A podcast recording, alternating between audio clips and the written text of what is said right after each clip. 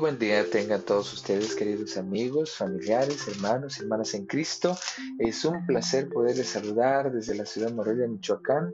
Soy el pastor Pedro Villatoro y me siento muy honrado por poder llegar hasta sus hogares, hasta sus dispositivos, eh, mediante este podcast que pues está desarrollando la temática de la carta del apóstol Pablo a los filipenses y hoy vamos a eh, retomar ya una, introducción al capítulo 2 y vamos a leer, por favor, versículos del 1 al 11, Filipenses 2 del 1 al 11. El día de hoy vamos a eh, continuar con lo que ya la introducción había planteado del capítulo 2 y vamos a introducir a este himno cristológico maravilloso que se encuentra en los versículos del 5 al 11. Vamos a, por favor, a darle lectura. Filipenses 2, del 1 al 11. Puedes detener la grabación si no tienes tu Biblia y llegado el momento que ya lo tengas, por favor, lo lees conmigo. La palabra de Dios en Filipenses 2, 1 al 11 dice de esta manera. Por tanto, si hay alguna consolación en Cristo, si algún consuelo de amor, si alguna comunión del Espíritu, si algún afecto entrañable, si alguna misericordia, completad mi gozo sintiendo lo mismo, teniendo el mismo amor, unánimes, sintiendo una misma cosa. Nada hagáis por contienda o por vanagloria, antes bien con humildad, estimando cada uno a los demás como superiores a él mismo, no mirando cada uno por lo suyo propio, sino cada cual también por lo de los otros.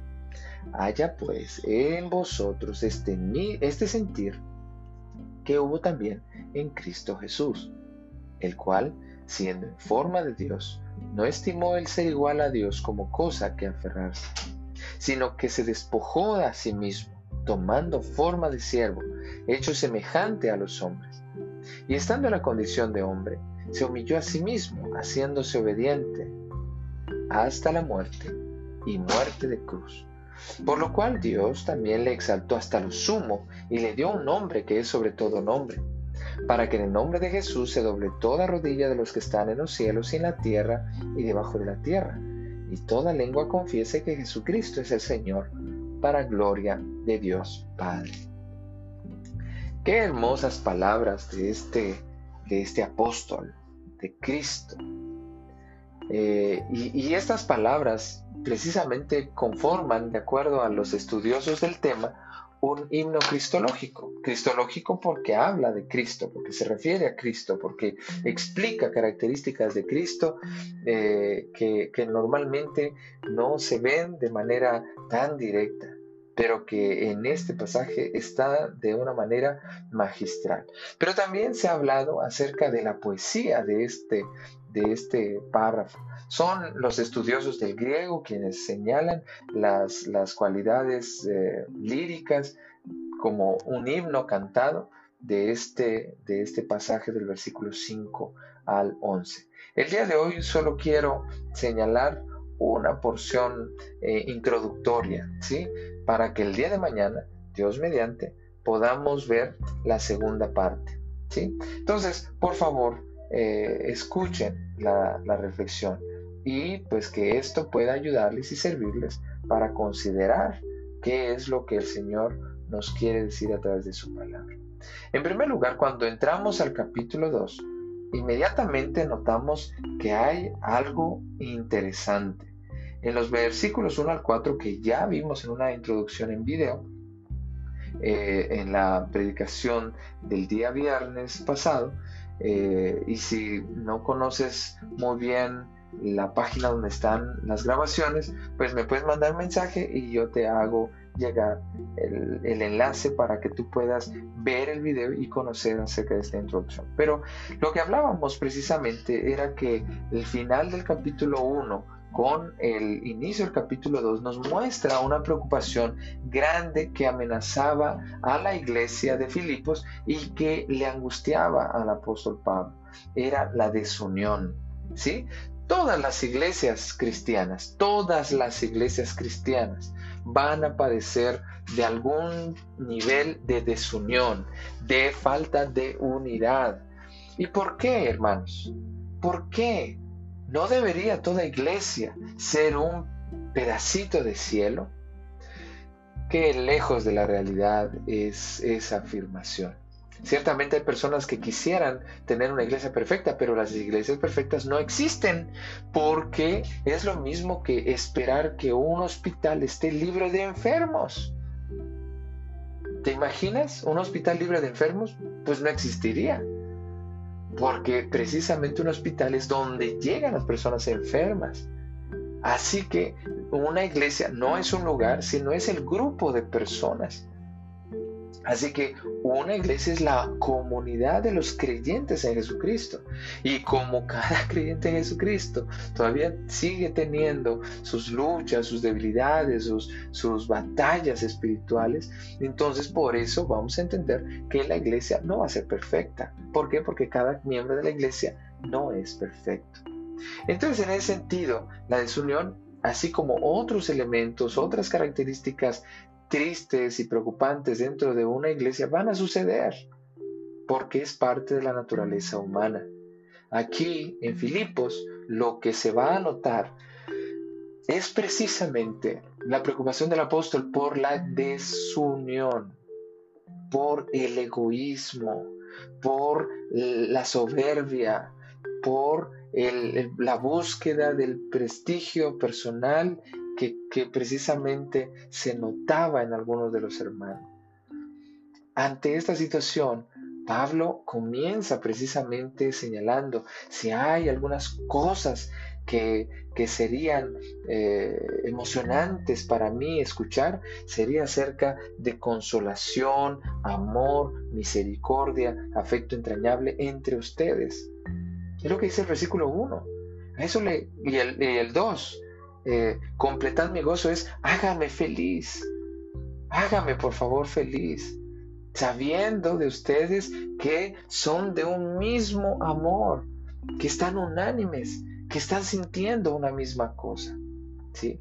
La falta de unidad se manifiesta en los pensamientos, en los proyectos, por ejemplo, que plantean nuestros pensamientos, nuestras ideas, nuestra toma de decisiones, nuestro actuar, nuestra manera de relacionarnos. Así que Pablo estaba preocupado por eso. Y por eso el Espíritu Santo le guió a señalar este aspecto de la falta de unidad entre los creyentes. Pero ¿cómo? ¿Cómo se puede superar esta falta de, de unidad? ¿Cómo? Pues en primer lugar, tenemos que quitar de nosotros cualquier ambición egoísta. Cualquier ambición egoísta. ¿Y cuáles serían las ambiciones egoístas? Todas aquellas que tienen que ver con lo que queremos alcanzar nosotros. Aun cuando eso sea pelear con alguien más o, o simplemente hacer crecer nuestro ego.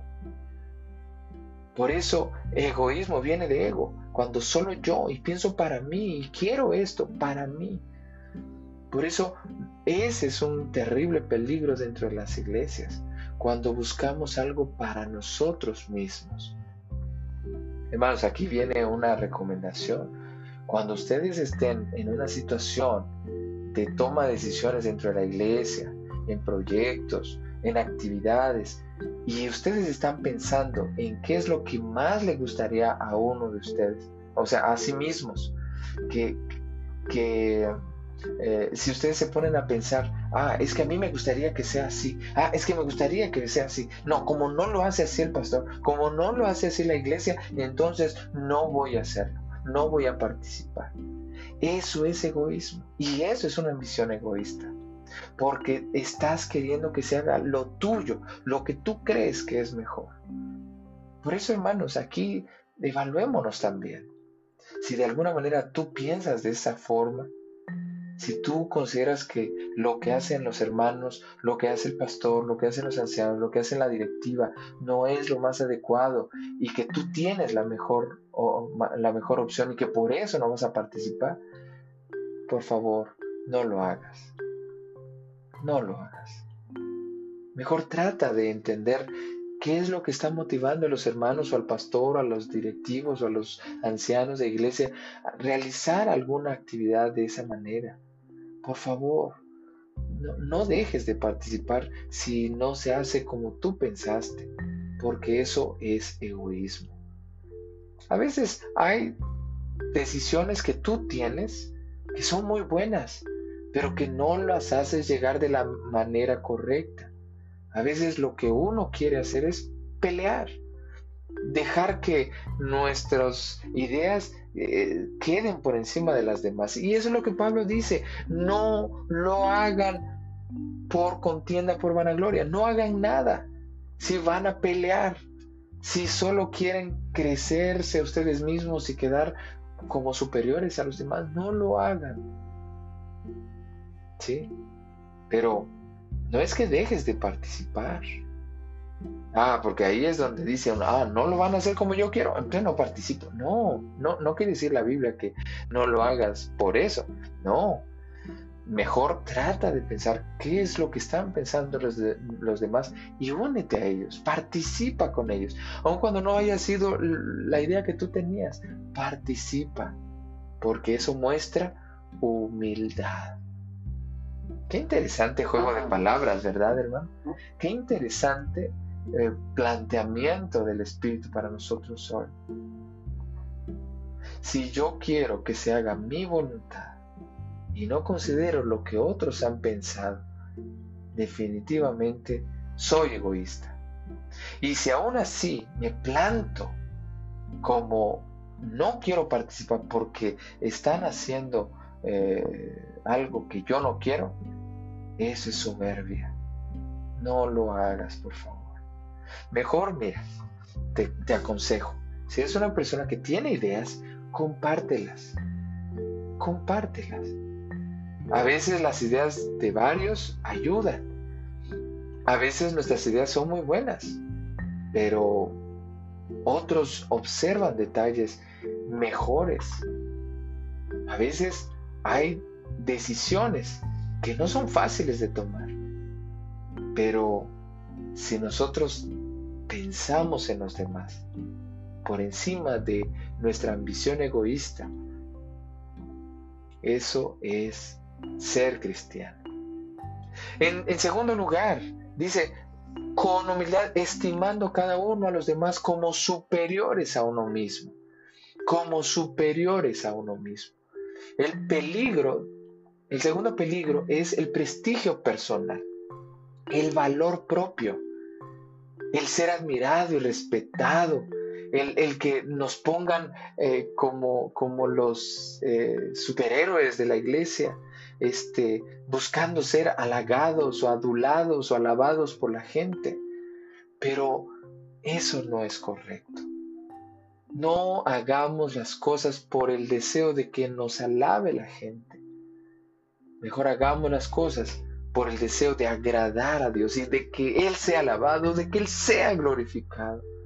Si nosotros buscamos el ser alabados, estamos desviando la mirada de la gente de Dios y lo están, les estamos enseñando a ponerlo sobre nosotros mismos. Además de que es egocentrista eso y, y egolatría, una adoración al yo, deberíamos nosotros estar pensando a cómo dirigir a la gente a Dios. Qué interesante el poder pensar en cómo hacer crecer a Jesucristo y no a nosotros. Que toda la gloria sea para Dios, que toda la gloria sea para Él. Si hay algo que nosotros hacemos bien, gloria al Señor. Si las personas son edificadas, gloria al Señor. Si las personas nos dicen cosas bonitas, gloria sea su nombre. Pero que no sea esa la razón por la que estamos trabajando y sirviendo dentro de la iglesia debe ser dada toda la gloria a Dios y debemos pensar en cómo guiar a los creyentes hacia Dios. Entonces el prestigio personal debe caer. obviamente, perdón por la frase, no quise decir que, ustedes queden tirados en el suelo y que se burren. No, no, no, no, no, no, no, eso tampoco. porque el apóstol Pablo también llegó a sentir la burla de los creyentes en Corinto, llegó a sentir la burla de los creyentes en Galacia. Así que hay que tener cuidado con eso. No.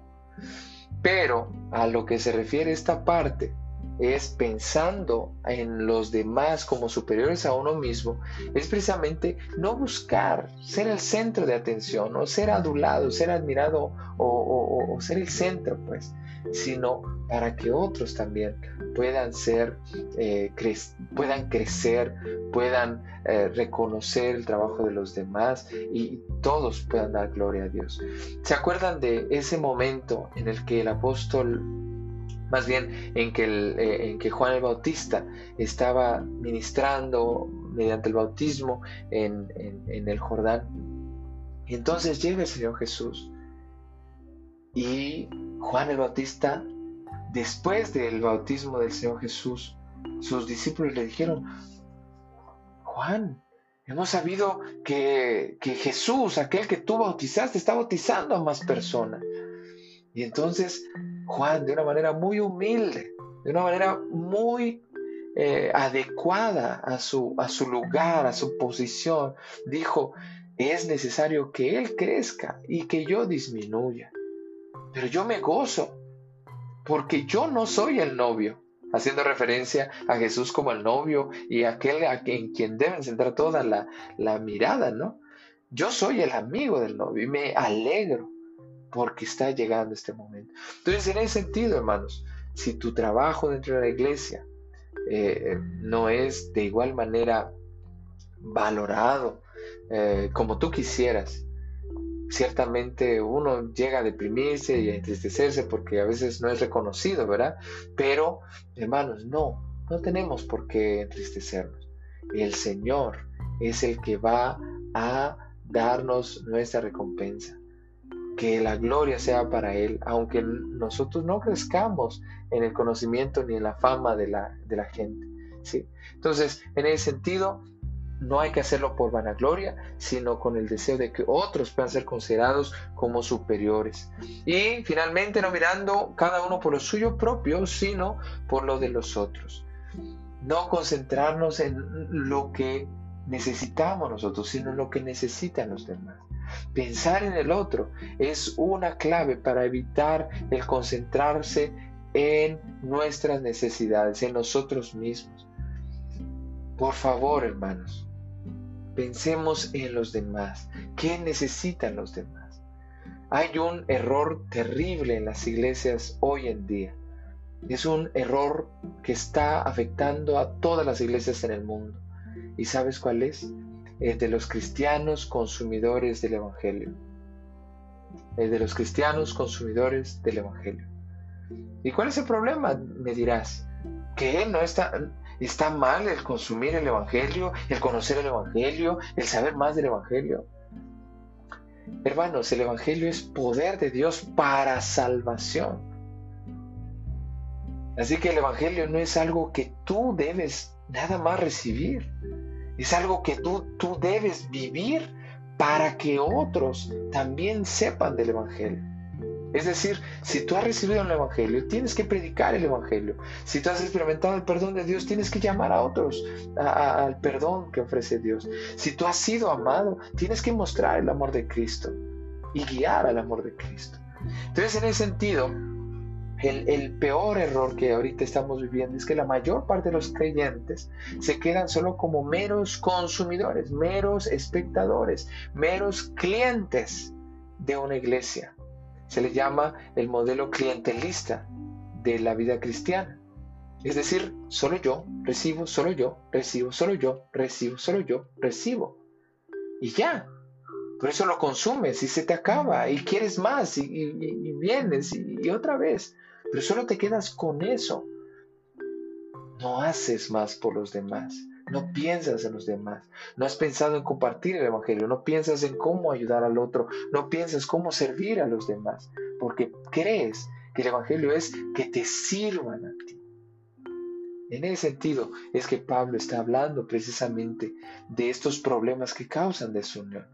Y es, es notorio, hermanos. Es notorio cuando hay egoísmo, vamos a poner los tres problemas, cuando hay egoísmo, la iglesia no va a servir, no va a hacer nada, no va a mostrar amor, no va a mostrar perdón, no va a mostrar el Evangelio. Porque si todos son egoístas, se va a disgregar la congregación, se va a separar y cada uno va a ser una isla que no va a conectarse con los demás. Si pensamos en el prestigio personal en lugar de la gloria de Dios o en el crecimiento de los demás hermanos, obviamente yo voy a querer toda la atención y, todo el ministerio va a girar en torno a mí y mi persona, no en torno a Cristo. Entonces la gente no va a crecer en Cristo, va a crecer en, en, la medida que crezca el pastor o crezca el predicador o crezca tal o cual hermano o hermana.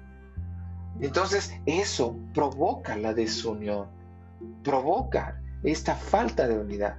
Pero también si consideramos este, este aspecto del egoísmo centrado en mis necesidades y no pensar en las necesidades de los demás, hace de, de creyentes como lo que decía Joel. Personas que se han llenado de las bendiciones y no han ayudado a los pobres, no han ayudado a los necesitados. Ah, Amós y Joel fueron muy fuertes al hablar de esos problemas que pasaban en, el pueblo de Dios de esa época. Pero hoy mismo lo seguimos haciendo. Y bueno, ¿qué es lo que tenemos que considerar como base para cambiar? El, el, caso del Señor Jesucristo, el, el ejemplo del Señor Jesucristo.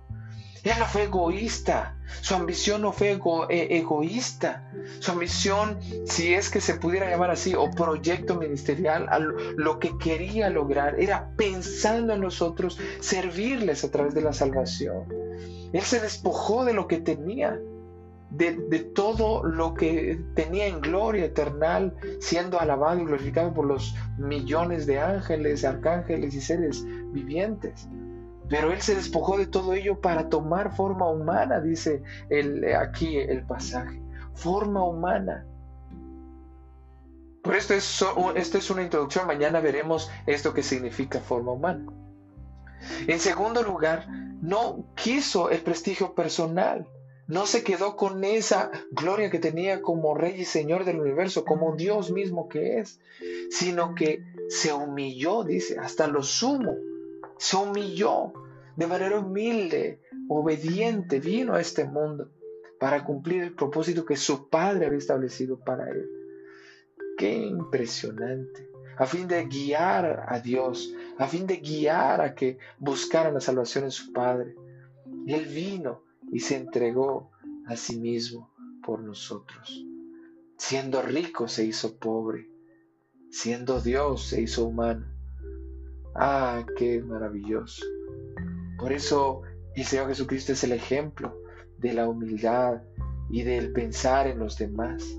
Porque Él no vino a concentrarse en sí mismo, sino en servir a los demás. Por eso claramente los evangelistas dicen de, esta frase inequívoca del Señor Jesús. Porque el Hijo del Hombre no vino para ser servido, sino para servir. Cuando nosotros servimos, con la palabra, con el ministerio de amor eh, o en cualquier otro ministerio, eh, si consolamos, si enseñamos, si predicamos, si aportamos económicamente, todo eso beneficia a otros. Pero si no servimos, todo eso se queda en nosotros, todo el conocimiento, todas las bendiciones materiales, todo lo que el Señor nos ha dado, se queda y nos engordamos, nos eh, eh, eh, hacemos cada vez más, más, más, más amplios en bendiciones, pero más pobres en amor, en misericordia. Queridos amigos, familiares, hermanos y hermanas en Cristo, el Señor Jesucristo es el modelo por encima de cualquier otro modelo, el modelo de entrega, de amor, de sacrificio, pensando en los demás. La razón por la que se daba la desunión en los creyentes filipenses era precisamente la ambición egoísta, la búsqueda del prestigio personal o concentrarse tanto en las necesidades personales. Pero si usamos como ejemplo a Jesucristo, que es la idea del apóstol Pablo en, su predicación, en este himno cristológico, es precisamente para notar en Jesucristo el modelo de vida que tú y yo debemos tener, el modelo de vida que tú y yo debemos tomar. El modelo es Cristo. ¿Qué modelo hemos de seguir? Cristo Jesús. El modelo que debemos seguir es Cristo. Y esto, al ver a Cristo, vamos a quitar de nosotros las ambiciones egoístas. Al ver a Cristo vamos a quitar de nosotros el, anhelo o la búsqueda de, de nuestro prestigio personal. Y si vemos a Cristo, dejaremos de pensar tanto en nuestras necesidades para pensar en las necesidades de los demás. Vamos hermanos, es un gusto poderles saludar y pues comparto esta reflexión con el anhelo, con el deseo y con la, la oración de que el Señor nos ayude a ser diferentes, tomando como modelo a Cristo Jesús. Oremos. Amado Dios, muchas gracias por esta reflexión. Quiero suplicarte que bendigas a todos y cada uno de mis amigos, hermanos y conocidos que estén escuchando esta grabación. Por favor, Señor, ayúdanos, ayúdales a ellos, ayúdame a mí, de tal manera que podamos juntos romper este esquema egoísta, egocéntrico, soberbio, vanaglorioso, para que sea humilde, amoroso, servicial. Por favor, amado Padre, permite dejar atrás todos esos, esos vicios de la unidad, todos aquellos enemigos de la unidad, todos aquellos obstáculos a la unidad para, Señor, fomentar a través de un cambio de paradigma, un cambio de modelo que es Jesucristo, y, asumiendo ese rol, ese modelo de Jesucristo, este, este ejemplo de Jesucristo, que podamos nosotros ser serviciales, amorosos, compasivos, atentos, sacrificiales y Señor, que podamos hacer todo en beneficio de los demás. Por favor, Señor. Sé tú con cada uno de mis amigos, hermanos, familiares que están escuchando y que podamos cambiar para honra y gloria de tu nombre. Y Señor, que podamos ver en Jesucristo este modelo que nos va a permitir no solamente una perfecta unidad eh, en nuestras iglesias, sino también un modelo de servicio que bendiga, Señor, nuestros ministerios. Gracias, Padre en el nombre de Cristo Jesús te ruego que sigas guardando y bendiciendo a cada uno de mis amigos, familiares, hermanos. En el nombre de Cristo Jesús. Amén. Que Dios les bendiga, queridos amigos. Nos escuchamos pronto, Dios mediante.